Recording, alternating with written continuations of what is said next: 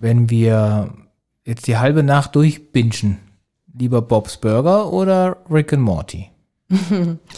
Das kommt auf meinen mentalen Zustand an, glaube ich. Bei Rick and Morty bin ich regelmäßig überfordert.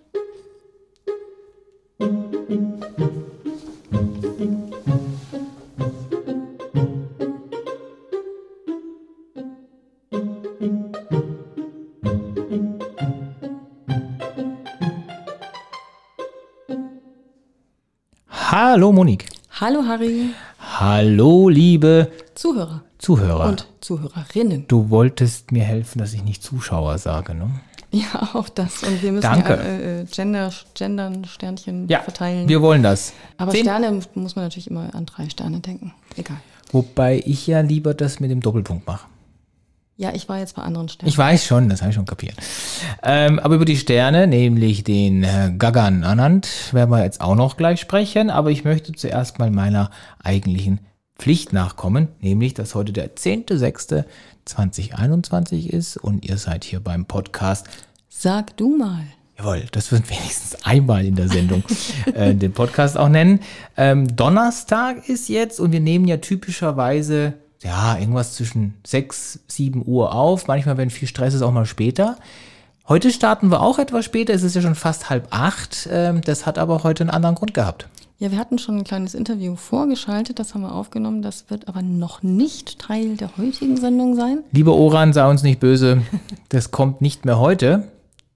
äh, sondern nächste Woche. Ja, und zwar haben wir den Oran aus Bangkok heute dabei gehabt, davor quasi aufgenommen. Der ist vor Ort in Bangkok, kennt Berlin, hat in Berlin, ist in Berlin aufgewachsen und äh, lebt jetzt in Bangkok mit seiner Familie, spricht ähm, gut Deutsch. Das hilft uns, weil wir kein Thai können. Ähm, und er hat ein bisschen was, ja, von seinem Leben, von Thailand, von Bangkok erzählt. Und mehr verraten wir jetzt nicht. Ein Teaser hätte ich noch genommen, Ja. dass er Gerne Mango isst? ja, hat er sogar ja per Video gezeigt, ähm, dass er Strohkandidat bei einer Sendung war, die in Deutschland ausgestrahlt wurde, aber auf Phuket aufgenommen. Das ist der Teaser. Ähm, und er würde uns dann die ganz krassen Backstage-Infos geben. Ähm, äh, du guckst jetzt lieber Rick and Morty oder lieber Bob's Burger? Na, ich mag schon beides gerne, aber bei Rick und Morty muss ich mir manchmal anstrengen, den ganzen Windungen komplex. äh, und komplexen ähm, Verschachtelungen in den verschiedenen Welten zu folgen. Und wenn es dann drei Uhr nachts ist und ich habe nicht genug Espresso in mich reingefiltert, dann, Ex Expresso, ne, wie so Ex- manche dann sagen.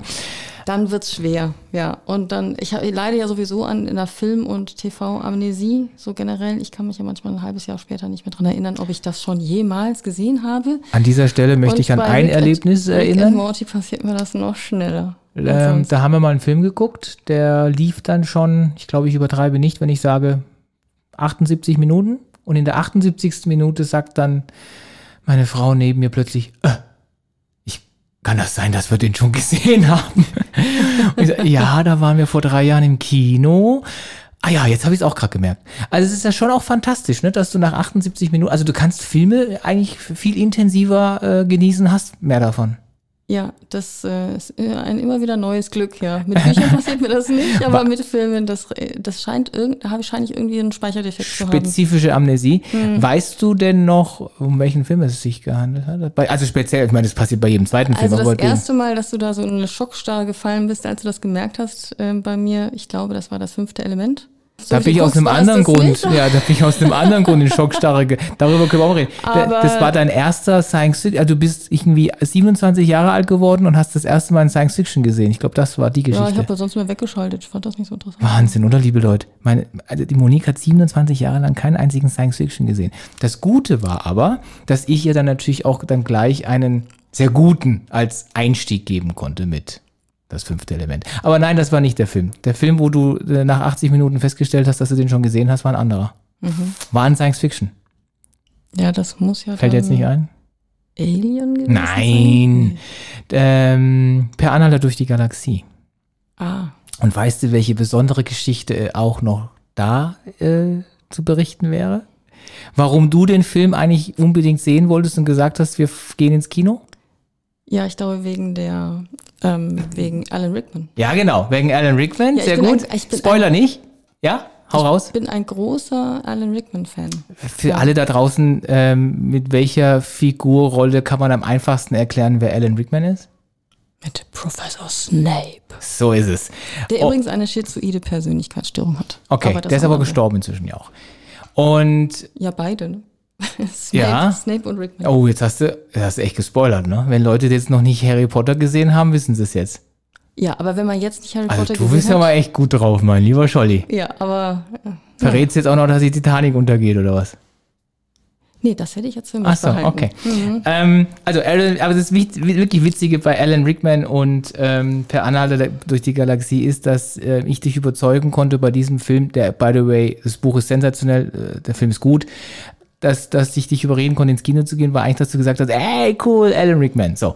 Und dann gucken wir diesen Film und ja, alle zehn Minuten kam so ein, ja, wo kommt er denn, wann kommt er denn, wo kommt er denn?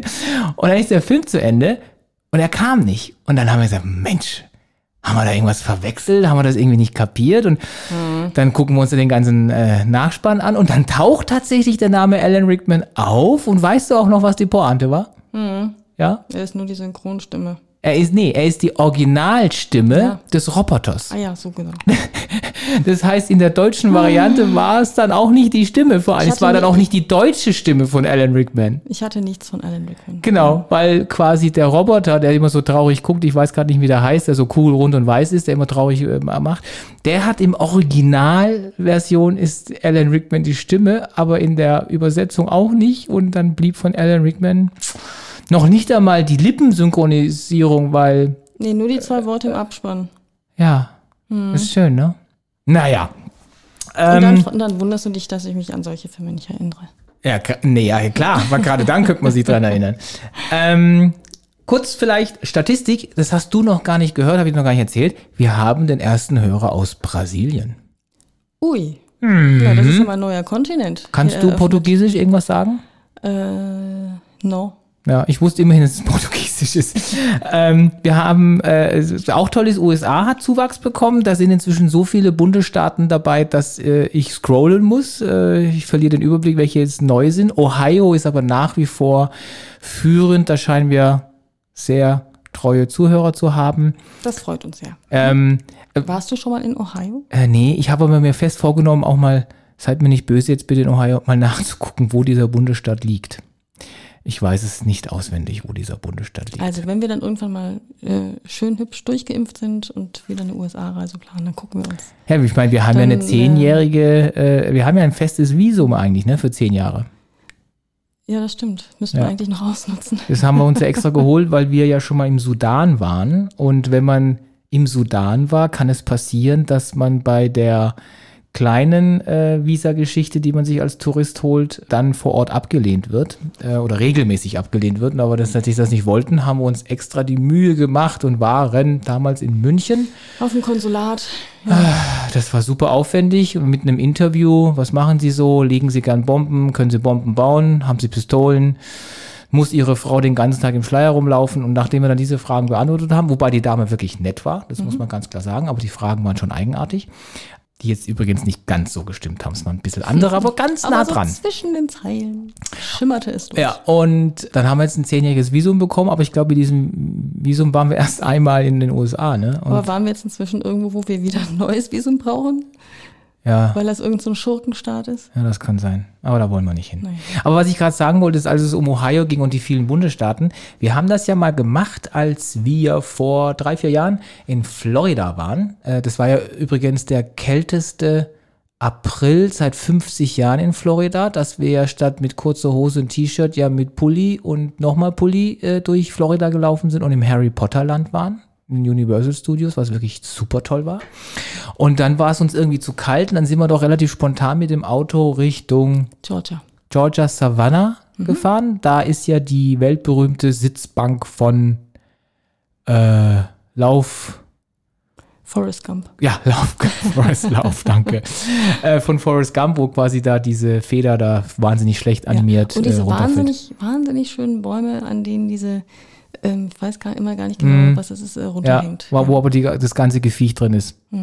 Aber es sieht total schön aus. Ähm, ja, und dann sind wir nach Savannah gefahren und auf dieser Strecke, oh Gott, jetzt merke ich gerade, was für eine schöne Runde das wird. Weil auf dem Weg nach Savannah haben wir Halt gemacht ähm, an der Rennstrecke, wo die weltberühmte Indy 500 läuft, gegenüber in so einem Hotel, Motel. Und dann kam ich aus der Dusche und im Fernseher lief. Nein, Bob's Burger. Mann! Oh, ich hab die Pointe verdammt. Ähm, Ich Bob's weiß Burger lief da, das allererste Mal. Und dann bin ich ja, wie ich das ja immer gerne mache, wenn ich im Fernsehen was entdecke, was ich faszinierend finde. Dann frierst du fest. Freeze, everybody freeze. Und ich bleibe stehen, egal, äh, also nackt, mit dem Handtuch um den Körper geschnallt, bleibe ich einfach stehen und gucke. Ja, das Ja, passiert und dir das war wieder. Bob's Burger. Und zwar der Teil, wo sie ähm, in diese Fabrik reingehen, wo es angeblich den Schatz gibt. Ja. Finden Sie denn den Schatz? Ja, sie finden ihn, aber wissen es nicht. Aber dann gilt das nicht als gefunden, meinst du? Also es war auf jeden Fall der letzte Teil der ersten Staffel. Ja. Und da haben wir zum ersten Mal Bob's Und das weiß gesehen. ich auch nur, weil wir das vor drei Tagen nochmal geguckt haben.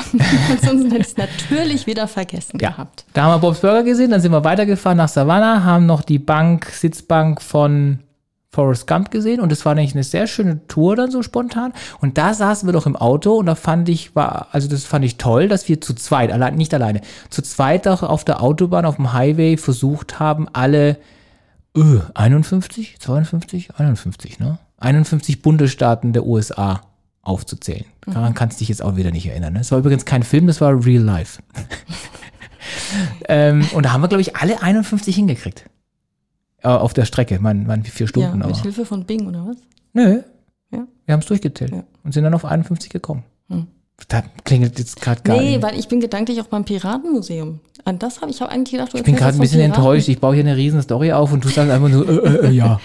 Ja, ich bin heute so destruktiv. Ich hatte heute so viele destruktive Patienten. Ja, dein Psychoteil kommt ja gleich. Ähm, Piratenmuseum, erzähl. Genau, da gibt's noch eine richtig originale Piratenschiff-Flagge. Von denen es ja gar nicht so viele mehr gibt, ne? Ja, und das Drei, ist vier also Stück oder so. so. So richtig viele Piraten, wie man sich das vorstellt, mit Augenklappe, Holzbein und ja. Golddukaten unter Deck, gibt's ja gar nicht. Nein. Aber äh, da gibt's ein richtiges Piratenmuseum und da sind so ein paar Originalstücke noch ausgestellt. Und Piraten sind ja mal, also wenn man Alan Rickman nicht kriegt, dann nimmt man halt den nächstbesten Piraten. Das geht auch. Alan Rickman hat aber, glaube ich, nie Pirat gespielt, oder? Mm, nee, aber er war der Sheriff in Robin Hood. Ah, stimmt. Mhm. Das dürfte das erste Mal sein, dass ich den wahrgenommen habe. Da spielt er ja auch einen Schurken. Mhm. Und der spielt doch auch in diesem komischen Film Tatsächlich Liebe. Spielt Mhm. er da nicht auch mit?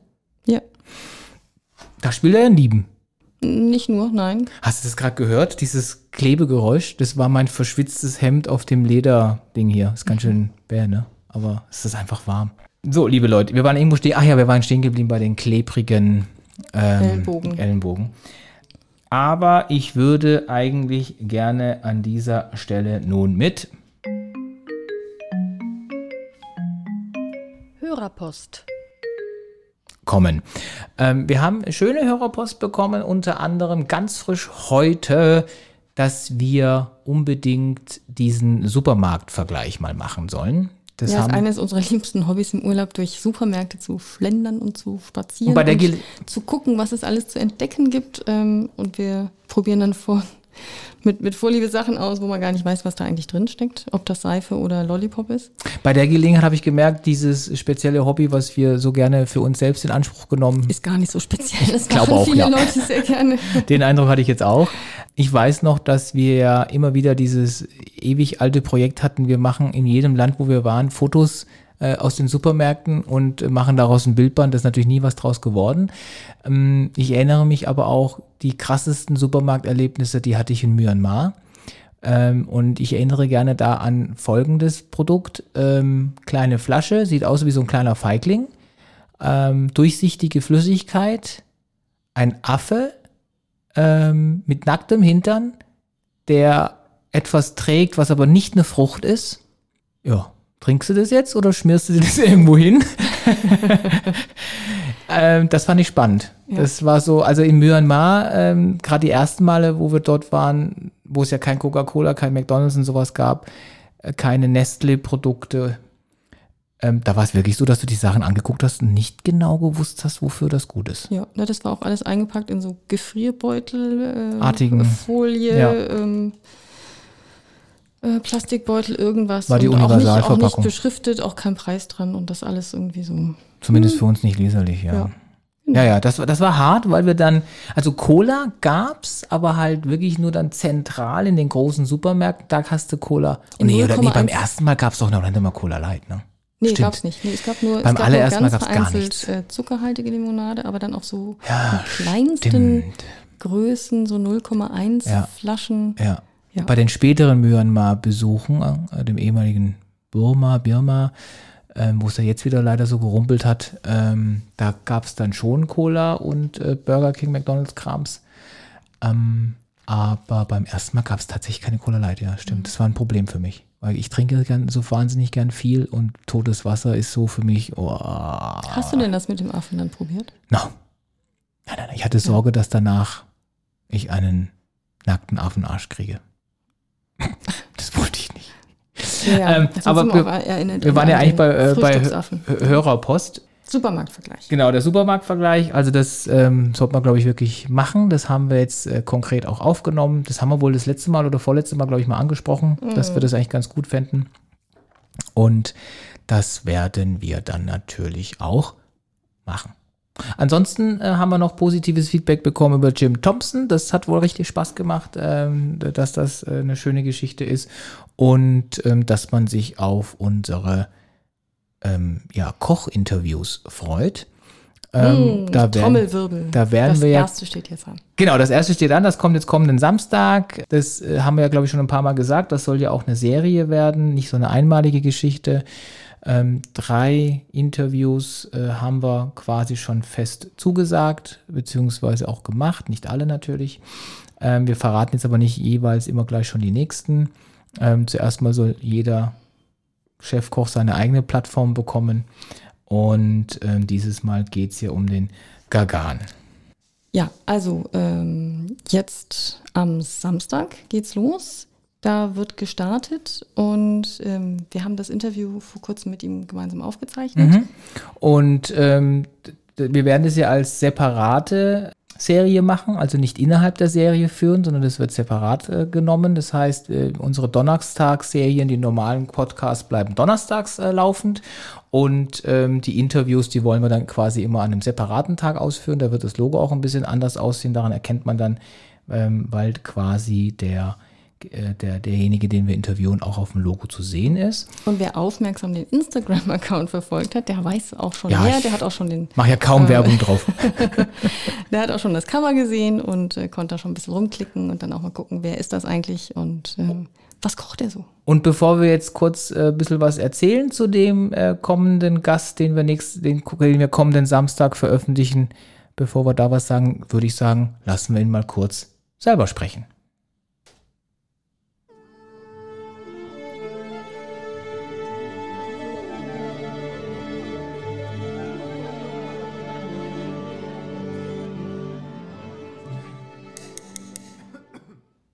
Hi, this is Gagan Anand from Bangkok, and welcome to Sak Dumal from Berlin. If I ask this boring question, what do you like to eat? What is your favorite food? It's complete bullshit, you know.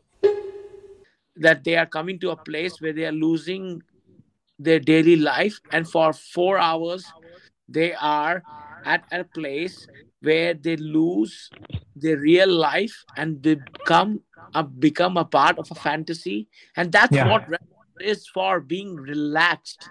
Eating is a relaxing affair. Fuck the chef fuck the chef fuck the chef. I mean fine dining has become a f- bullshit. It's become a social media tiktok instagram. You don't even eat but you post. It's complete bullshit. When i see these people coming from all over the world they're more interested in posting and with their uh, hi-fi cameras than rather than eating the dish at its prime and it's a disaster the the human experience is a very important part of the sensuality of a restaurant no i i drive a porsche now I, I, Yeah. I'm, I'm, I'm, I'm, I'm a yoga person. I don't have sex. I'm completely a nice guy. one, one time I always like the nine, 97% of Kama Sutra is not possible. The Danke is not German, right? Danke. I fucking love uh, Berlin. I, I want to give my middle finger to the COVID.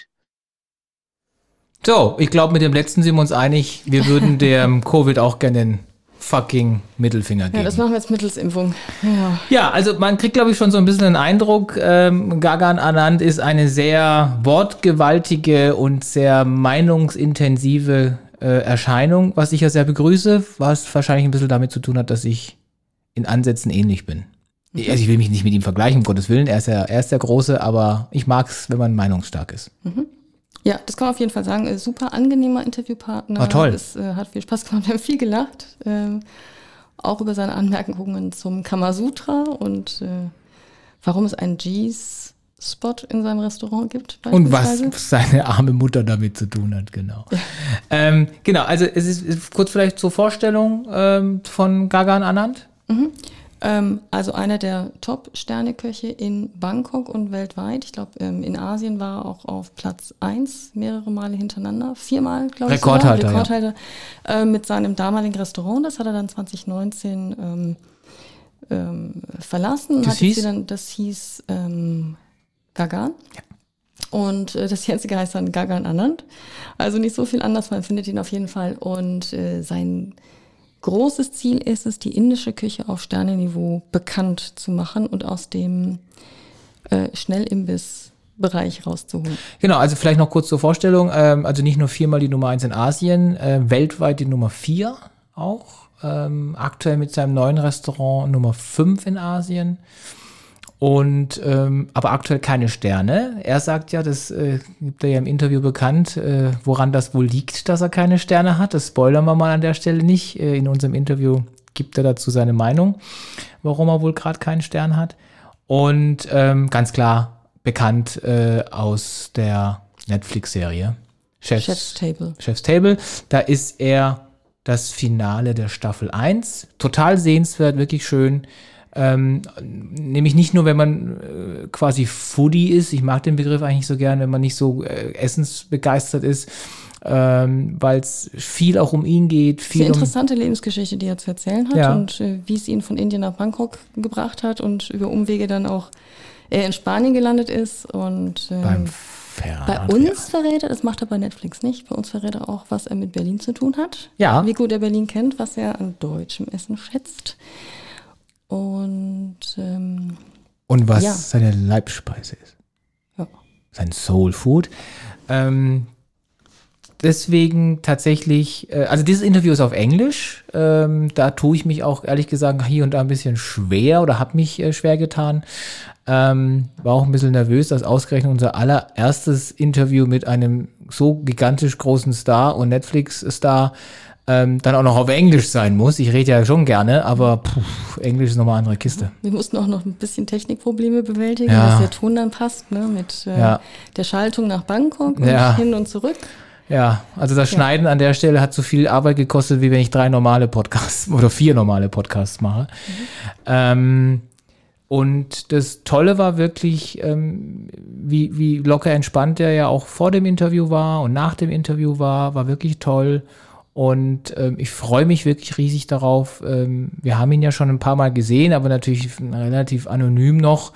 Ähm, beim nächsten Mal, wenn wir äh, uns wieder treffen, hat er ja auch dann, das fand ich toll gesagt, äh, kommt auf jeden Fall vorbei und äh, er will mir ja dann auch ein kleines äh, Spezialessen äh, Essen machen. Das verraten wir auch nicht, das sagt er im Interview, was er da mal machen möchte für mich.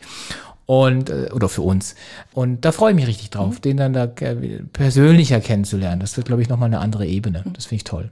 Und wir müssen die Schallplatte gut verpacken. Die Platte. Bruchsicher. Die Platte, die Platte, genau. Also von dem her, hört rein. Ähm, ja, es ist auf Englisch, aber es ist jetzt nicht so, dass man da den hohen Feuilleton äh, verstehen muss, weil letztendlich er äh, zwar wirklich fließend äh, locker in Englisch spricht, aber ich sag mal, die Satzverschachtelungen sind jetzt nicht Shakespeare-artig. Ähm, mein Englisch auch nicht. Eigentlich ist nur deins ja quasi Shakespeare-Englisch, ne? Nee, das heißt nicht Shakespeare-Englisch, sondern das heißt, wie, wie heißt das immer? Ist das nicht in Bank oder ist es in Berlin? Äh, wie heißt diese eine Uni? Die neuhochdeutsche Bühnensprache. Nein, Uni, Uni England, wahnsinnig. Oxford. Ah, ah, Oxford Englisch. genau. Ich glaube, da gibt es äh, ein Institut, das nennt sich so. Ich weiß nur gerade nicht, ob das in Deutschland Werbung in. Ich glaube, das ist ein Sprachinstitut, wo man einfach Englisch lernen kann. Ja, ja, schon klar. Ja. Das mache ich ja gerade. Ja. Das ist, dass das Institut sich so nennt. Ja, Oxford English. Ähm, aber ich, ich, meine Frage lautet eigentlich, war das in Deutschland diese Werbung oder war das in Bangkok diese Werbung? Sowohl als auch. Ah, okay. Also das ist nicht so ich habe groß. da mal einen Sprachtest gemacht, um mich mal einstufen zu lassen. Ach so, okay. Und was hast Das du wusstest du bekommen? gar nicht, ne? Was hast du da bekommen? Das weiß ich ehrlich gesagt Ein nicht A Triple Plus. Was Oh. grinst du mich jetzt also wenn, so viel wenn, Sand an? Wenn, also dein Blick hatte jetzt eher das Niveau von einem Science Fiction, wo dann die Augen so und dann Okay, das glaube ich zu Gagan Anand. Samstag wird es veröffentlicht und liebe Leute, empfehlt uns bitte weiter und sagt Freunden Bescheid, die vielleicht keinen Bock auf einen Laber-Podcast von so zwei Hohlbirnen wie uns haben, aber vielleicht Sternekirchen zuhören wollen. äh, Lust haben auf ähm, edle Köche, die viel zu erzählen haben. Genau. Ah, Dinner Date, das passt ja auch total gut rein. Ich habe auch schon wieder gedacht, ne, unsere Themen sind schon wieder nur, nur mit äh, Essen. irgendwie. Wobei wir hatten äh, eine Bob's Rückmeldung. Burger ist ja auch wieder, da geht's Wir hatten aber Essen. von einem eine Rückmeldung, der gesagt hat, ihr, ihr, ihr seid eigentlich so auch themenspezifisch beim Essen unterwegs, aber eigentlich würden wir viel zu wenig davon nach außen präsentieren, dass wir so ein Essens-Podcast sind. Kann man so unterschiedlich sehen. Dinner Date ZDF Neo. Ja. Das schauen wir sehr gerne. Wenn mein Gehirn nicht mal mehr für Bob's Burger reicht, dann reicht es noch für Dinner Date. Also du meinst, wenn es für Rick und Morty nicht reicht und dann auch sogar nicht mehr für Bob. ja. Okay. Genau. Äh, dann kann man sich angucken, wie normale Durchschnittsmenschen sich äh, aus, Blind Date, ne? fünf, aus fünf Menüs, was äh, jemand für sie äh, vorbereitet, drei Menüs aussuchen und dann auf ein Blind Date zu diesem äh, Menü, äh, zu diesem Koch gehen nach Hause. Also nicht Koch, sondern zu dem, zu dem Date.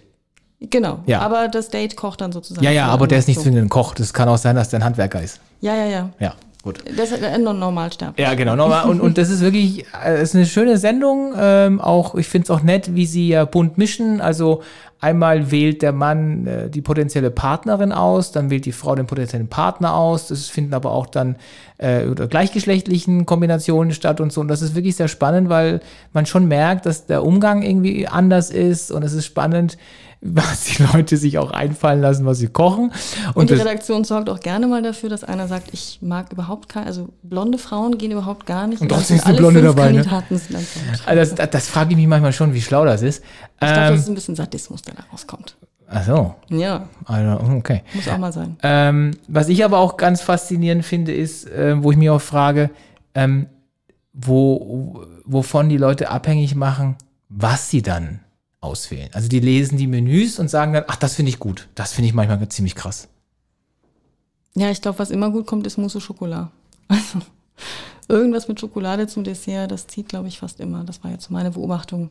Okay. War nicht letztens eine, die alle drei, bei allen dreien das gleiche genommen hatte?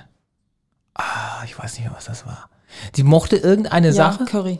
Ah, Curry. Die hat dreimal Curry men- Das genommen, ist ihr ne? Lieblingsgericht und äh, alle, Heiliger Strohsack. alle, die Curry auf dem Menü hatten, die hat es dann auch gewählt. Das war aber auch die, wo, glaube ich, alle drei gesagt haben, die ist ein bisschen kacke. War das nicht die? also keiner mochte den. Also es ist nämlich so, nach dem Essen ist es zwar so, dass natürlich die eine oder der eine, der die Köche aussucht und dann jeden Abend bei einem anderen ist, der entscheidet dann final, mit wem er dann das zweite Essen machen möchte. Das ist das Machtverhältnis. Aber nach dem Essen hat kurz jeweils derjenige, der gekocht hat und quasi angetestet wurde, der hat wiederum die Macht, mit Sternen ähm, den Gast zu bewerten. Und die, kamen insgesamt, glaube ich, richtig schlecht weg. Ne? Ja, ja, die war ganz seltsam. Okay, also Dinner Date. Ähm, wer Lust hat fürs Gehirn so ein bisschen entspannt am Abend zu gucken, ZDF Neo Media. Tech, tech, tech, tech, tech. Ähm, Psycho. Du hast heute uns ein Psychoteil mitgebracht. Ah, Habe ich das beim Hörerpostthema letztes Mal gesagt oder hätte ich das heute sagen sollen, dass wir ja konkret den Hinweis von mehr als, äh, äh, jetzt wollte ich gerade sagen zwei, aber es waren, glaube ich, noch ein paar mehr. Oder waren es nur zwei? Also wir sollen in die Untiefe glaub, der menschlichen. Psyche abtauchen. Genau, die fanden das spannend. Äh, ich habe jetzt einfach mal äh, rausgekramt, was uns aktuell diese Woche auch wieder mal beschäftigt hat, nämlich ähm, die Entwicklung des Alkohol, Tabak und sonstigen Drogenkonsums. Und da gehört zum Beispiel ich nichts auch, mit zu tun. Ähm, Ja, Risikoverhalten bei äh, Internet und sozialer Mediennutzung dazu. So, wir haben uns das angeguckt so ein bisschen für die äh, Adoleszenz und es war ganz spannend, weil in den letzten 20 Jahren tatsächlich der Tabak- und Alkoholkonsum rapide ähm, nachgelassen hat bei den bis zu 21-Jährigen. Ist da nicht auch die erstaunliche Erkenntnis, dass tendenziell Frauen noch eher mehr rauchen als Männer oder liege ich da jetzt falsch? Das ist immer noch ein bisschen so. Das hat mh, hm, wahrscheinlich eben diesen Hintergrund, dass ähm, das Appetit zügelnd ist und Frauen da ein bisschen anfälliger für sind. Aber was äh, drastisch zugenommen hat, ist, sind die äh, Alkoholvergiftungen.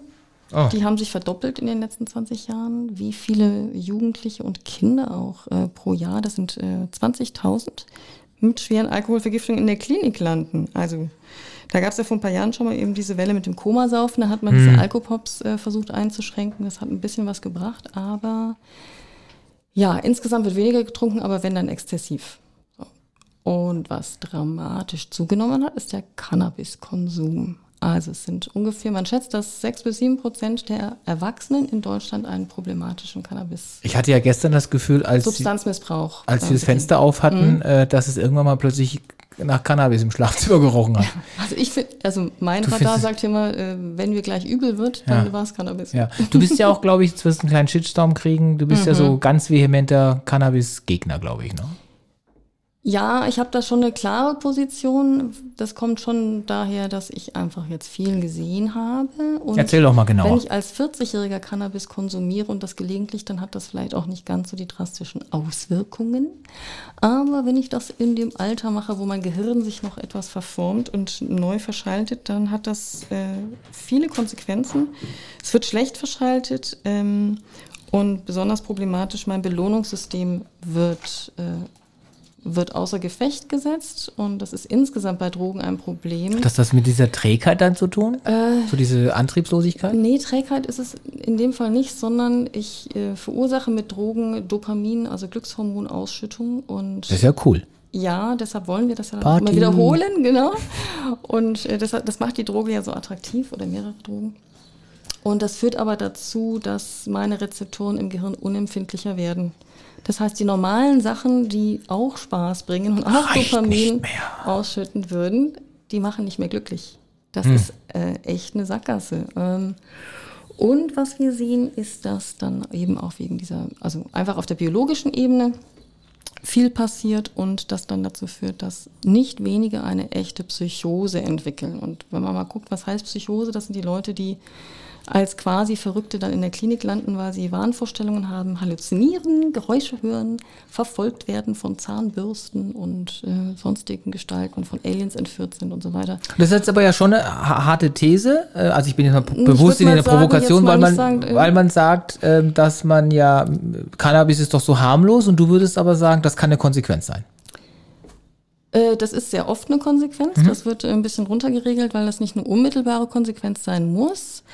Aber wer so ein bisschen eine Vulnerabilität, so eine Empfindlichkeit dafür äh, mitbringt, der wird relativ schnelle Psychose entwickeln, aber die sieht man ja dann nicht mehr, die sind ja dann in der Klinik. Mhm, so. Mhm. Was heißt Und, denn viel? Hast du da Zahlen? Ähm, nee, konkrete Zahlen jetzt dazu, da würde ich jetzt, da müsste ich jetzt anfangen äh, zu lügen.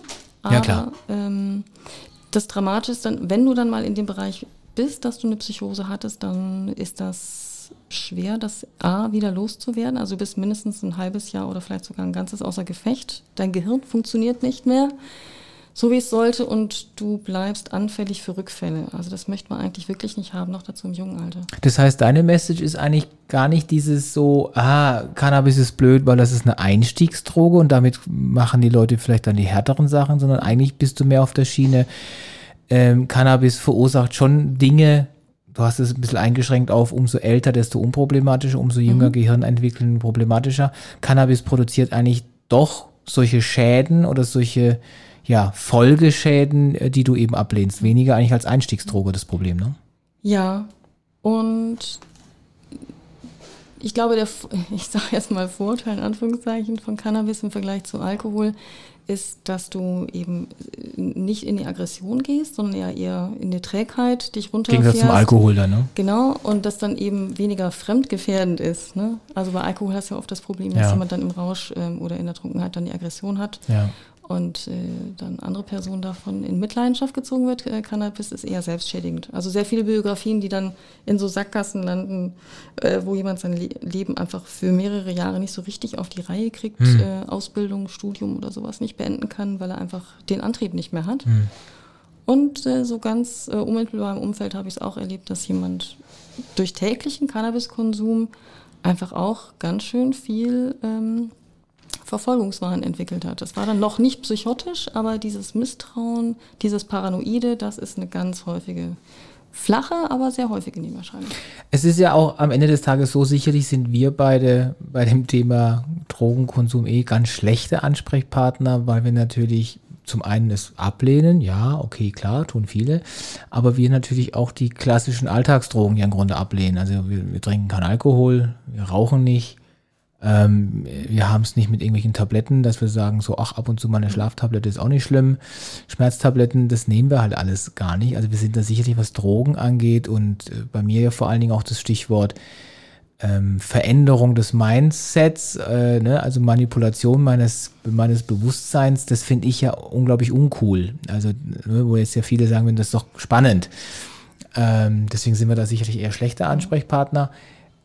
Wobei ich ja zugeben muss, das Thema LSD finde ich ja immer noch nach wie vor irgendwie spannend und es gibt da ja dieses, äh, die vom Steve Jobs selbst quasi autorisierte ähm, äh, Autobiografie, da sagt er, und da war ich sehr überrascht, dass das in einem amerikanischen Buch veröffentlicht wurde, da sagt er ganz klar, ohne LSD, ohne seine LSD, ich weiß nicht, ob nennt man das dann Trips oder Sessions oder keine Ahnung, ohne die ähm, wäre er nicht so kreativ, wie er es war und hätte auch nicht den iPod erfunden und ähm, hätte so einiges nicht entstehen lassen.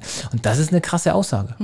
Aber vielleicht, um auch nochmal die Radikalität äh, so ein bisschen runterzufahren. Natürlich habe ich jetzt die ganzen Nachteile äh, mal so in den Vordergrund gerückt, aber man muss auch sehen, dass inzwischen auch medizinisch die Tendenz eher da, dahin geht, dass man sagt, äh, Drogen sind attraktiv und langfristig wird es immer eher darum gehen, ähm, einen äh, kontrollierten Umgang damit zu lernen. Das fällt nicht jedem leicht. Der sollte dann vielleicht lieber abstinent bleiben, aber ähm, kontrollierter Umgang, das, das ist eigentlich eher auch medizinisches äh, Ziel.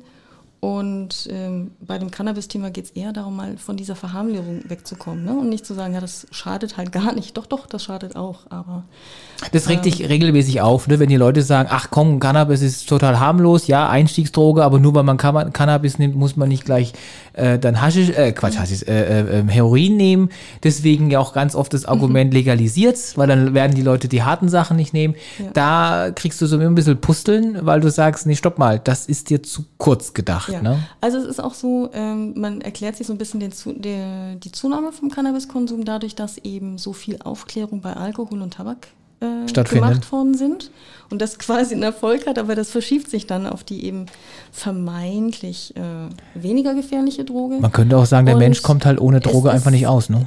Ja, und es ist zum Beispiel auch so, wenn du jetzt dann auf andere Probleme hast, ne, mit irgendeiner Depression oder sonstigen psychischen äh, Dingen, wenn du dann auf, dem, äh, auf der Suche nach einem Therapieplatz bist und dann erzählst, dass du regelmäßig Cannabis konsumierst, dann kriegst du keinen Therapieplatz. Ach, warum? warum? Weil die Therapie macht ja keinen Sinn, weil du deckst ja mit dem Cannabis deine Gefühle zu. Ja, okay, aber wenn er sagt, ich nehme es nicht mehr?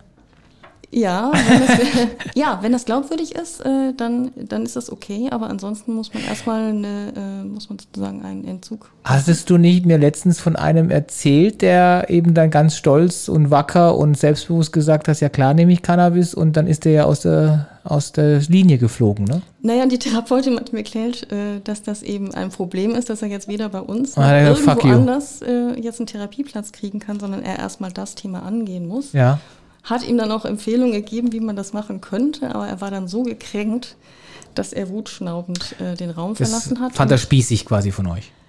ja, er fand das vor allem unprofessionell, weil Cannabis ist einfach, ist ja, ist ja so harmlos. Man bi- verbietet ja dem anderen auch nicht quasi den Kaffeekonsum ja, morgens. genau. Okay. Und äh, das kommt immer wieder vor, dass jemand dann im Rahmen einer laufenden Therapie zum Beispiel auch wieder anfängt, aber dann wird das halt thematisiert und dann Ja. versucht man das auch wieder runterzufahren, Klar. weil natürlich sind alle Drogen immer ein Mittel, um mit Emotionen, die nicht aushaltbar sind, umzugehen. Hm. Ja. Und den ähm, LSD-Trip, den finde ich auch tatsächlich immer noch spannend. Und es gibt ja auch kontrollierte Versuche, ähm, mit Drogen dann auch neue Therapieformen ausfindig zu machen. Also wir haben ja da Also so es ist eine, sehr, alles sehr ambivalent. wir haben da ja so, ich glaube ja zwei Verabredungen, Wetten ja laufen eigentlich mit LSD-Konsum. Ne? Einmal, ganz schön alt, einmal mit dem Y und einmal mit Ah. dem Schweizer, mit dem wir durch den Dschungel geritten sind. Ich weiß Ja. seinen Namen nicht mehr. der auch keinen Affen zum Frühstück wollte. Der wollte den auch nicht. Und mit dem haben wir eigentlich auch gesagt, wir treffen uns mal zum gemeinsamen, L weil wir haben immer gesagt, Silbern. Wir haben ja immer gesagt, dass wir LSD nur nehmen, indem noch einer im Raum ist, der keins nimmt und, und uns vermeintlich kontrollierten genau und, und auf uns aufpasst und dann sagt, nee, da ist keine ähm, zwölfbeinige Spinne in der Ecke, die immer größer wird alle zehn Minuten. Ja. Und Man, das ist ja der, der Horrortrip, ne? ja, man das, hofft ja immer auf einen guten LSD. Genau. Aber es kann auch schief gehen. und das hat man nicht in der Hand, ne? Ich glaube nicht, nee. Aber ist es dann schon so, dass man sagt, in 80 Prozent der Fällen klappt es und in 20 Prozent ist es schlecht oder ist es 50-50? Da bin ich überfragt. Okay. Ja. Naja, Vielleicht sollten wir da mal so einen erfahrenen Konsumenten in, in ein Interview einladen. Ja, ja, ja, ja. Also, ich meine, wir haben ja beide extrem wenig äh, Erfahrung mit ähm, Drogen. Und ich weiß gar nicht, wenn ich jetzt vorher von einem Drogenkonsum erzähle, was schon wahnsinnig lange zurückliegt, dann ist es verjährt, oder? Krieg ich keinen Ärger. Naja, anzeigen wird es eh keiner, aber es wäre auch verjährt. Also ich sage jetzt auch nur Konjunktiv, im Konjunktiv kann ich jetzt sehen. Also wenn ich das gemacht hätte, als ich damals, äh, das Verrückte ist, das war auch noch in Holland, also so ganz klischeehaft, da war ich auf einem oh Festival man, und wie uncool. da habe ich, das war eine Tauchertruppe und die haben mich dann äh, nach der Tauchertruppe in Ägypten bei einer Tauchsafari, haben die mich dann eingeladen auf ein Festival irgendwo, keine Ahnung, bei Amsterdam, weiß ich nicht mehr. Und da kam dann halt äh, Musik und blub Und dann hieß es, ja, wir verteilen hier mal ähm, Ecstasy und ähm, das sei ganz toll, weil es sehr kontrolliert gekauft. Ich habe keine Ahnung. Und dann habe ich eine halbe genommen. Das Problem war nur, ich habe nichts gemerkt. Und die anderen aber, wir haben ja alle eigentlich von dem gleichen Fundus genommen und zumindest hat einer ja die andere Hälfte von meiner Tablette genommen. Kann ja sein, dass die ja jeweils dann doch, die eine war halt nur, keine Ahnung was, und das andere war Mäusepisse. Und ähm, ich hatte vielleicht die Mäusepisse, ich weiß es nicht. Oder, äh, krasse These, äh, vielleicht hast du ja auch ADHS und deshalb wirkt das bei dir nicht. Ah, aber das müsstest du ja wissen, ob ich dazu tendiere, ADHS zu haben. Da sagen wir jetzt nichts dazu. Okay. Und äh, auf jeden Fall hat es bei mir nicht gewirkt, was ich sehr schade fand. Ähm, das hat bei mir nicht funktioniert. Das, Oder es war schlecht gemischt. ja, ja, Mäusepisse.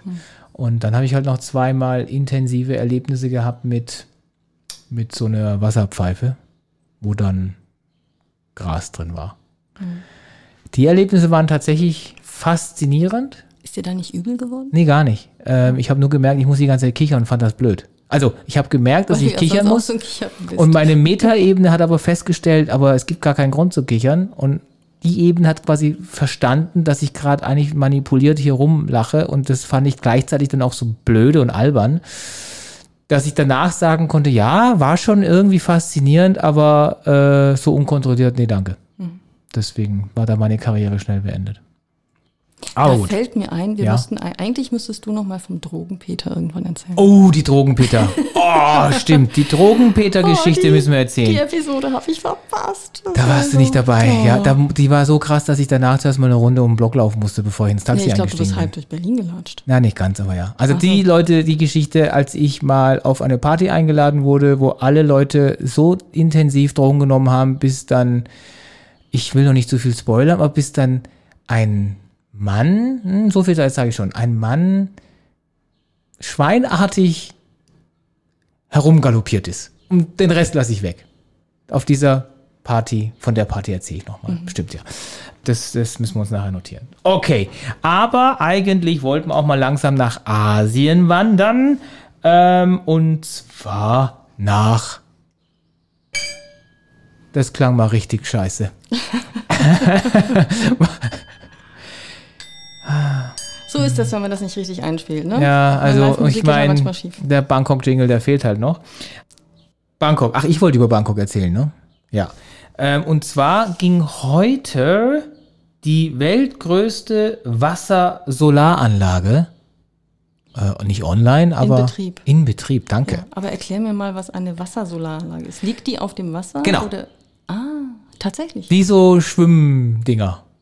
Also das musst du dir wirklich so vorstellen, du sie hast so ein Solarpanel, Ja. Meter mal 30 Zentimeter. Und dann mache ich da orangene Schwimmflügelchen dran. quasi. Die sind dann grau, nicht orange. Und ähm, die sind gigantisch groß. Also ich habe irgendwas gelesen von ein, also eine Insel, die ist natürlich rechteckig, eine Insel ist irgendwie zwölf oder 13 Fußballfelder groß und davon stehen da irgendwie acht. Und die, Wow. die ist zehnmal größer als die größte Solar, Wassersolaranlage, die in den USA steht, ist die zweitgrößte ist. Die ist zehnmal größer, die in Thailand jetzt. Und ähm, die produziert irgendwie 43 oder 45 Megawatt, glaube ich. da haben sie gesagt, das äh, versorgt quasi eine Kleinstadt. Jetzt weiß ich aber nicht, deutsche Kleinstadt, thailändische Kleinstadt. Was ist Kleinstadt? Ähm, um, aber das Geniale an dem Prinzip ist, dass dadurch, dass die auf dem Wasser ist, hat die zwei entscheidende Vorteile. Vorteil Nummer eins ist, die Kühlung ist mit dem Wasser schon erledigt. Dadurch hast du eine 15-prozentig höhere Effizienz, weil du dich nicht noch mit Kühlung kümmern musst. Und das zweite ist, normalerweise stehen solche Dinge in trockenen Gebieten. Und was gibt es da typischerweise? Regen? Nee, Staub. Ah, Staub, Sand hm. Verunreinigung. Sowas. Und ähm, das gibt's, habe ich nicht gerade gesagt, das sind trockene Gegenden. Was gibt's da? Und du hast gesagt Regen. Naja, du hast, Das ist lustig. Du hast, du hast halt Pantomime. Also die stehen ja meistens in trockenen Also- Gebieten. Was gibt's da? Regen. Liebe Zuhörer, ja, man hätte Harry sehen müssen, wie er dann pantomimisch versucht, Staub. Staub. Darzustellen, indem er seine Hände an die Decke streckt und dann so eine rieselnde Bewegung abwärts macht. rieselnd. Ja, und von oben regelt doch kein Staub. Rieselt. Du ja, sagst da kommt es. Schnee oder Regen. Ja, bei Schnee hätte ich ja kein noch Staub. akzeptiert. Ähm, das war lustig. Also was soll ich sagen? Staub. Und dadurch, dass es auf dem Wasser ist, gibt es eben keinen Staub. Das heißt, das Problem ist auch nicht da. Ähm, und das ist das Geniale daran. Und ähm, das ist eine sogenannte Hybridanlage, weil das Wasser ist ein Staudamm. Das heißt, nachts nutzen sie den Staudamm also kein Licht nachts, ne? Also nutzen sie den Staudamm, um Energie zu äh, produzieren. Und tagsüber nutzen sie die Energie der Sonne, um den Staudamm wieder zu füllen. Ähm, und dann die Energie über die Sonne zu gewinnen. Und so hat man dann 24 Stunden lang Strom. Äh, für eine Kleinstadt, wo ich jetzt nicht weiß, äh, was das genau. Also ich glaube, Kleinstadt ist in dem Fall nicht sehr scharf äh, definiert. Also in Deutschland gibt es eine Definition dafür, aber ich weiß nicht, ob in dem Bericht da von der thailändischen. Interessant ist, es ist ein deutscher äh, Elektroingenieur, der das Ganze hauptverantwortlich macht. Der arbeitet. Und das auch bei den deutschen Umweltbehörden halt nicht durchgekriegt hat, ne? Der, und der arbeitet äh, quasi für die thailändische Regierung, also für das, äh, für das Energiewirtschaftsministerium, whatever. Genau. Und das fand ich toll, ähm, das zu hören, dass da die Thailänder da jetzt da so gigantisch nach vorne gehen. Dadurch wollen sie Kohle einsparen. Ähm, und das ist auch wohl nur der Anfang. Also die werden jetzt weiter äh, diese Dinger bauen und reinstellen und weiterhin noch äh, andere Staudämme damit. Und die haben auch noch keine Protestaktionen, dass, dass die ähm, Ozeanlandschaft verschandelt Äh. Staudamm. Staudamm, ja. Den Ich habe hab das eh Gefühl, du schon. bist nicht so richtig ganz bei mir. Bin ein bisschen traurig. Ja, ich glaube, ich habe Hunger. Ah, das können wir ja bald erlegen. Wir sind, ähm, das kommt dann gleich noch. So, aber Hunger ist eigentlich das genau. Oh, jetzt sind wir schon wieder beim Essen. Das wir sind genau nicht. beim richtigen Thema bei Hunger, weil die Monique, als wir in Korea waren, die fixe Idee hatte zu sagen, Temple Stay. lasst uns einen Temple Stay machen. Ich, ich spoiler nur so viel, der ging komplett in die Hose. ähm, aber vielleicht vorneweg, viel Liebe dabei. was ist denn ein Temple Stay und warum könnte man auf die Idee kommen, wenn man als Europäer nach äh, Südkorea äh, Urlaub macht, äh, zu sagen, ich mache einen Temple Stay? Also Tempel, Tempel und Temple Stay gemeint sind natürlich buddhistische Tempel. In Asien gibt es auch nicht nur in Korea, aber, sondern auch in anderen Ländern, aber in, in Korea ein bisschen verbreitet. waren halt gerade in Korea. Die haben, und die koreanischen Tempel, die haben auch Webseiten, sodass man diese Tempel auch findet, wo man dann zum Temple Stay gehen kann. Und das ist eigentlich die Idee, da so ein paar Tage in einer Art von Rückzug zu verbringen. Ähm, ich glaube, das gibt es jetzt auch so als Retreat im Kloster, auch in Europa.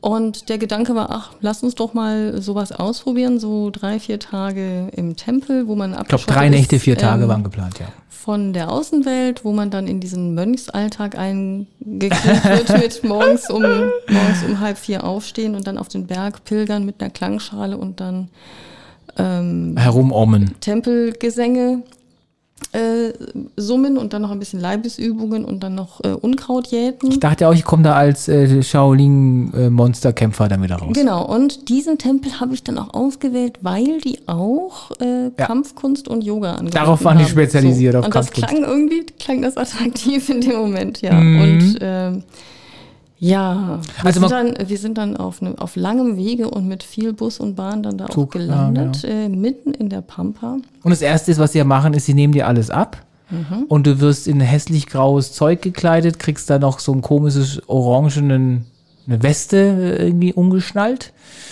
Dann wird dir alles mal gezeigt und da hatte man schon das Gefühl, dieser Tempel wirkt irgendwie nicht 230 Jahre alt, sondern eher 2,3 Jahre alt.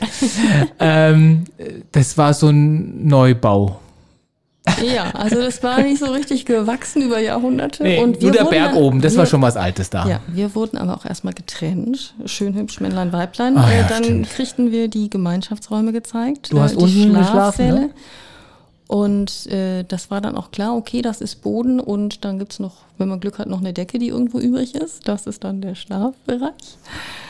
Und zum Essen äh, hat man sich dann wieder getroffen im Gemeinschaftssaal. Und da gab's, und wir sind ja koreanisches Essen gewohnt und wir essen sehr gern koreanisch und das ist alles super, aber da gab's wirklich, also wirklich das einfachste, unleckere Essen auf einer Blech, äh, also wie, manche kennen das noch, ja. ja, manche kennen das ja noch aus den äh, Kantinen oder Unimensen, äh, wenn man quasi keine Teller mehr kriegt, weil quasi das Tablett so Vertiefungen hat. Das ist für mich immer der, der, der also das ist das Gegenteil vom Fine Dining ist, wenn man so ein Tablett kriegt, wo noch nicht mal ein Teller drauf ist. Also wo das Essen einfach batsch auf ein Tablett knallt. Und das war auch noch dann in so einem Blech-Alu-Ding, was wir da bekommen haben.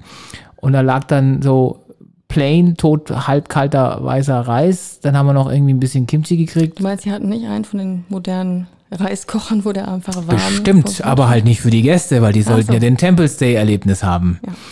Ähm, also das Essen war übel. Und an dem Abend selber war da nicht mehr viel, da war dann nur Ah, noch doch, Leibesvisitation, äh, nee, Visitation nicht, Leibesübung. Leibesübung. So weit sind sie nicht gegangen. Ja, ich glaube, wir haben wirklich, aber ehrlich, das war lang. Also ich glaube, wir haben dreieinhalb Stunden, haben wir irgendwelche Ja, ich Muskeln gedehnt. Ich habe wirklich gekotzt. Was ist das für eine Scheiße hier? Also dehnen üben und nach links und nach rechts und der hat uns da auf äh, koreanisches Englisch angebrüllt, dass wir jetzt den Oberschenkel hinter den linken Trizeps schieben sollen und mit dem rechten Zeigefinger uns in die linke Nase. Also Du hattest eher gedacht, wir, zer wir zerschlagen dann gleich mit der Handkante Ziegelsteine. hätte mir mehr Spaß gemacht. ähm, und das, mir hat es ja auch irgendwann wehgetan. Ich hatte wirklich Sorge, dass mir mein, dass ich mir jetzt äh, diverse Bandscheiben rausknallen. das hätte dich dann aber vor dem Job am nächsten Tag vielleicht gerettet. Aber bevor wir zum nächsten Tag gehen, bitte ich eine Sache zu, äh, nicht zu vergessen. Ich habe oben ja mit einem Belgier geschlafen und der hat so laut, ekelhaft geschnarcht. Ich habe in dieser Nacht quasi keine zehn Minuten geschlafen. Ähm, ich war dann auch irgendwann so fertig, dass ich ihn ja auch wirklich jedes Mal geweckt habe, wenn er geschnarcht hat. Dann haben wir halt ab, ab halb zwölf, weil wir mussten ja irgendwie um zehn schon ins Bett, ab halb zwölf äh, hat halt keiner mehr geschlafen, aber das war mir in dem Augenblick echt scheißegal. Ich dachte mir, du schläfst jetzt nicht. Dann schläfst du halt jetzt auch nicht. Und hab den dann die ganze Zeit geweckt, indem ich mit der flachen Hand auf dem nackten Boden, Linoleumboden geknallt habe. Und dann hat er der halt moderne. ja, ihr habt eine Etage tiefer geschlafen, dann sind wir um halb vier geweckt worden. Dann sind wir tatsächlich auf diesen Berg hochgelaufen, so hintereinander. Das Mhm. war irgendwie nett. Dann haben wir oben so was Meditatives gemacht, wo Ja, ich natürlich wirklich fast eingeschlafen bin dann. Ja, das, also da kommt man schon wirklich schnell in Trance. Ja, weil vor allem, wenn man die Nacht nicht weil geschlafen man in hat. so eine unbequeme Sitzposition gebracht wird, dass man nicht einschlafen kann. Gleichzeitig äh, säuselt man dann diese sehr monotonen Gesänge und äh, versucht ein bisschen mitzubrummen. Danach gab es wieder Da gab es Leibesvisitation. noch Leibesübungen. Und, Und jetzt das wird's Krasse- geil. Ja, und das Krasse war aber kurz noch davor, also meine, meine Zimmerkameradinnen. Du hattest mehr als eine, ne? Ja, ja, Genau. ich hatte, ähm, ich glaube auch eine Japanerin war dabei und aber es war überwiegend waren das so europäische Backpacker, ich mache jetzt hier mal ein Jahr lang Auszeit. Darf ich und, Tussis sagen? und dann habe ich mal gefragt, ah, wie lange bleibt ihr hier? So, naja, ich bin jetzt schon acht Wochen da, ich bleib noch vier Monate. Es ist wahnsinnig billig. Ne? ähm, so, kam, so kommt man natürlich irgendwie günstig um die Welt, aber ähm, Und dann ja. wurden wir zur Sklavenarbeit abberufen. genau, also das, äh, das ist so ein bisschen dieses Ora et Labora, glaube ich, Prinzip, was sie dann angewendet haben. Aber das äh, Labora bestand dann, also Beten, das Beten hatten wir dann morgens schon hinter uns mit dem, mit dem Gesinge und das Arbeiten bestand dann darin, die verfallenen, äh, angeschimmelten Unterkünfte Der äh, zu reinigen. Priester zu reinigen und, Und, die äh, halb zerfallenen Schiebetüren abzuschleifen. abzuschleifen, das Papier abzuschleifen und dann, ganz ehrlich, ähm, habe ich irgendwann zu Monique rübergeguckt und gesagt, äh, äh, wir haben hier Urlaub, ich habe nicht geschlafen, ich krieg ätzendes Essen, kann, kann äh, Leibesvisitation machen, wo wir wirklich die äh, äh, ähm, Wirbelsäule rausknallt. Es macht alles keinen Spaß. Ich habe auch dich regelmäßig nicht um mich, weil du dann wieder getrennt von mir äh, irgendwie äh, sonst wohin verfrachtet wurdest. Und dann stand ich an dieser fünf Jahre alten Beton-Pseudo-Tempelanlage äh, und habe Holztüren abgeschliffen für die Priester. Also da habe ich gesagt, ich bin bescheuert. Und ähm, habe dann die Monique, ich kann den genauen Wortlaut, habe ich nicht mehr, aber ich habe, glaube ich, zu dir gesagt, also wenn es dir wichtig ist, können wir noch diskutieren, ich will gehen. Und dann hast du gesagt, ich auch. Ja, also dieses ganze Meditative und äh, ich, ich wandle durch einen fuck Tem. Tempelgarten und komme irgendwie zu meiner inneren Mitte, endete eigentlich nur Katastrophe. ähm, dezenten Wutanfall und dann haben wir noch ganz geschwind geguckt, wann fährt denn der letzte Bus Ja, damit vor er nicht noch eine Tempel Nacht. ab, damit wir noch vor dem Abendessen hier wegkommen. Ja, aber das war das letzte, letzte Hinterlandeck. Mhm. Also da hätten wir jetzt nicht ohne weiteres auch ein Taxi bekommen und und und. ja, wir haben uns dann äh, die Mönchskutten vom Leib gerissen. Zu- äh, sind schnell zuerst mal zur Verwaltung und haben gesagt, äh, gebt uns bitte wieder unsere Sachen her. Da waren wir auch ein bisschen nervös, so, hä, geht das überhaupt? Ich dachte mir die ganze Zeit, ja, muss ja gehen, ich bin ja kein Gefängnis, aber die wir haben mich, hier so ein Scientology-Gespräch ja, mit einem. aber die haben ja einen ja schon so irgendwie im Griff gehabt, dass man sich ja wirklich gefragt hat, darf man denn jetzt hier früher gehen? Also wir sind nach einer Nacht gegangen ähm, und sind dann schnurstracks in den nächstgrößeren Ort gegangen, der nicht sehr groß war. Der hatte aber eine koreanische McDonalds-Filiale, also äh, quasi das Pendant von äh, Lotte. Da haben wir zuerst mal Fastfood reingekippt, wie es Und nur das in ging. Korea, wo man wirklich hervorragend Ja, essen kann. Ich, konnt, nach den, ich liebe koreanisches Essen, aber nach den 24 Stunden konnte ich kein koreanisches Essen mehr sehen.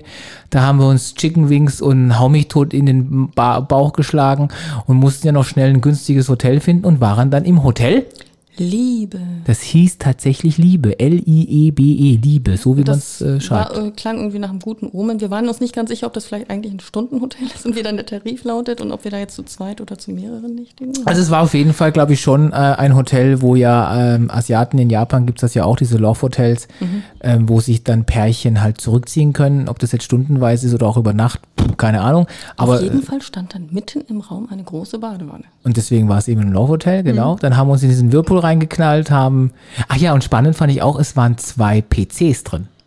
Daran sieht man diese koreanische Kultur mit den PCs zum Zocken. Da waren, weil es ein Doppelzimmer war, war quasi Mhm. da, wo jetzt in Europa halt äh, der äh, quasi die, die so eine Art Schreibtisch ist und ein Spiegel. Papier.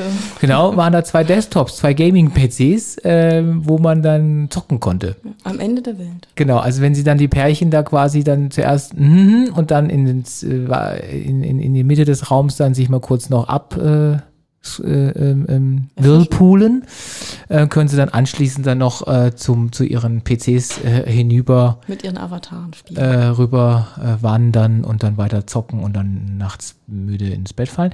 Wir hatten bis vor kurzem noch den Kugelschreiber ne, aus dem Hotel Liebe. Gibt's ja, noch? und wir hatten auch ein paar Jahre die Bürste. Ah. Eine, Haar- eine Haarbürste, das war das Geschenk des Hauses. Hotel Liebe. Vom Hotel Liebe, ja. Ja, und das fand ich eben spannend, dass die nicht Love genommen haben, sondern Liebe genommen haben. Ähm, das kann man, also man muss vielleicht dazu sagen, Temple's Day muss nicht so laufen, oder? Nein, also ich habe dann, wir sind dann ein paar, äh, ein paar Tage später noch in einem anderen Tempel gelandet. Der war dann so, wie ich mir das vorgestellt habe. Ja, und der, ein paar, der bot das ja auch an, ne? äh, ein paar Jahrhunderte alt Ja. und da liefen auch echte Mönche rum und nicht nur ausgebeutete dumme Backpacker, die sich da zu Türenschleifen irgendwie verdingen. Ja. Und äh, die haben auch Musik gehabt und da war. Das war, genau, man konnte auch an Musikunterricht, also nicht Unterricht, aber Musik, gemeinsames Musizieren mit Klopfinstrumenten und so weiter genau, teilnehmen. Also was halt im Tempel einfach so Das hätte stattfindet Spaß gemacht, Das- glaub ich. Das war dann äh, super attraktiv, ja. Und dann haben wir aber beschlossen, das machen wir irgendwann ein anderes Mal. ja, und auch ich habe da ganz intensiv gesagt, ich möchte nicht nochmal so einen Versuch starten. Also, Also also, nicht in, zu diesem Zeitpunkt, genau. Genau. Und ich weiß auch von meiner Schwester, die hat ja einen Temple Stay gemacht und zwar richtig lang, fünf, Mhm. sechs Tage, glaube ich. Und die fand das super und hat dann auch uns versucht zu erklären oder die, die, die, den Temple Stay verteidigen, zu verteidigen. Glaube ich ihr ja auch. Ähm, für uns war es halt scheiße. Ja, es war einfach der falsche Tempel. Aber hast du nicht gesagt, du willst jetzt vielleicht irgendwann mal wieder einen Temple Stay machen? Hä? Mit wem hast du denn da geredet? Ah, ja, okay. Nee, das war nicht als Temple Stay gemeint. Nur wenn ich sage, lass uns im Oktober bei schönem warmen Licht äh, uns in einen Tempel setzen und über äh, so manches sprechen, was uns in den letzten Wochen und Tagen widerfahren ist, was ätzend war, heißt das nicht, dass ich mich deswegen für vier Tage in den Tempel einsperren möchte, sondern da setze ich mich mit dahin. Wir unterhalten uns drei, vier Stunden und anschließend weiß ich, dass wir im Mandarin Oriental am Riverside Buffet zwei Tische reserviert haben Und du Macarons futterst. und ich dort Macarons futtern kann. Das ist eher das, was ich mir vorstelle.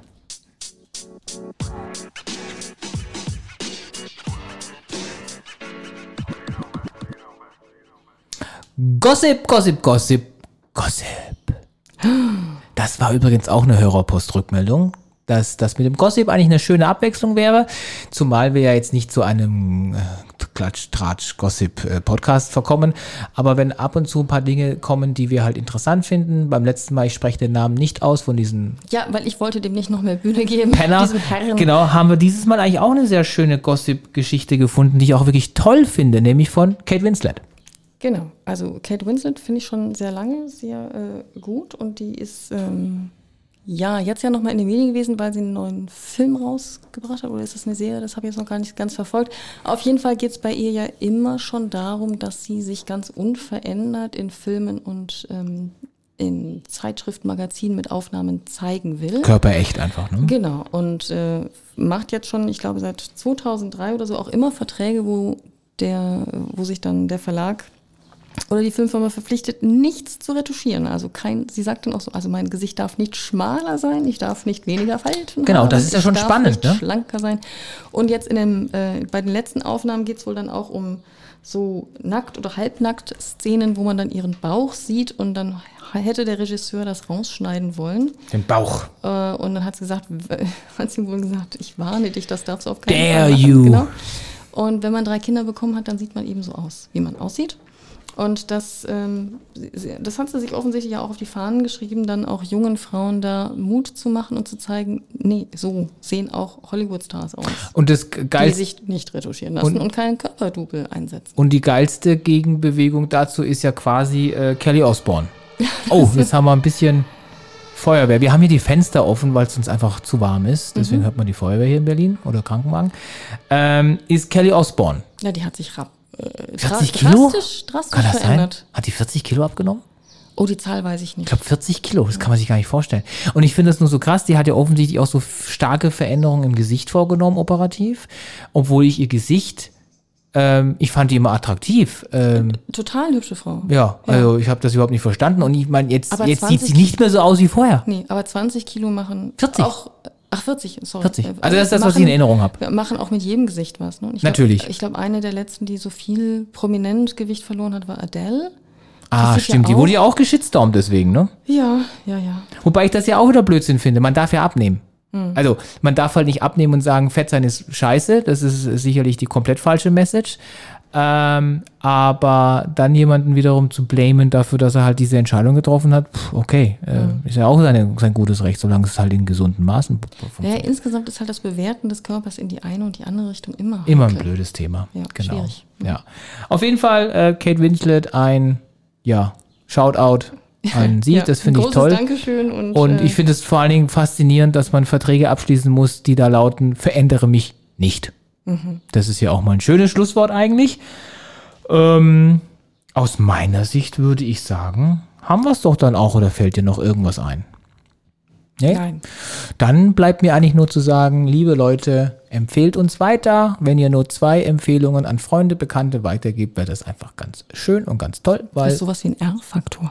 Genau, äh, der könnte noch besser und größer werden.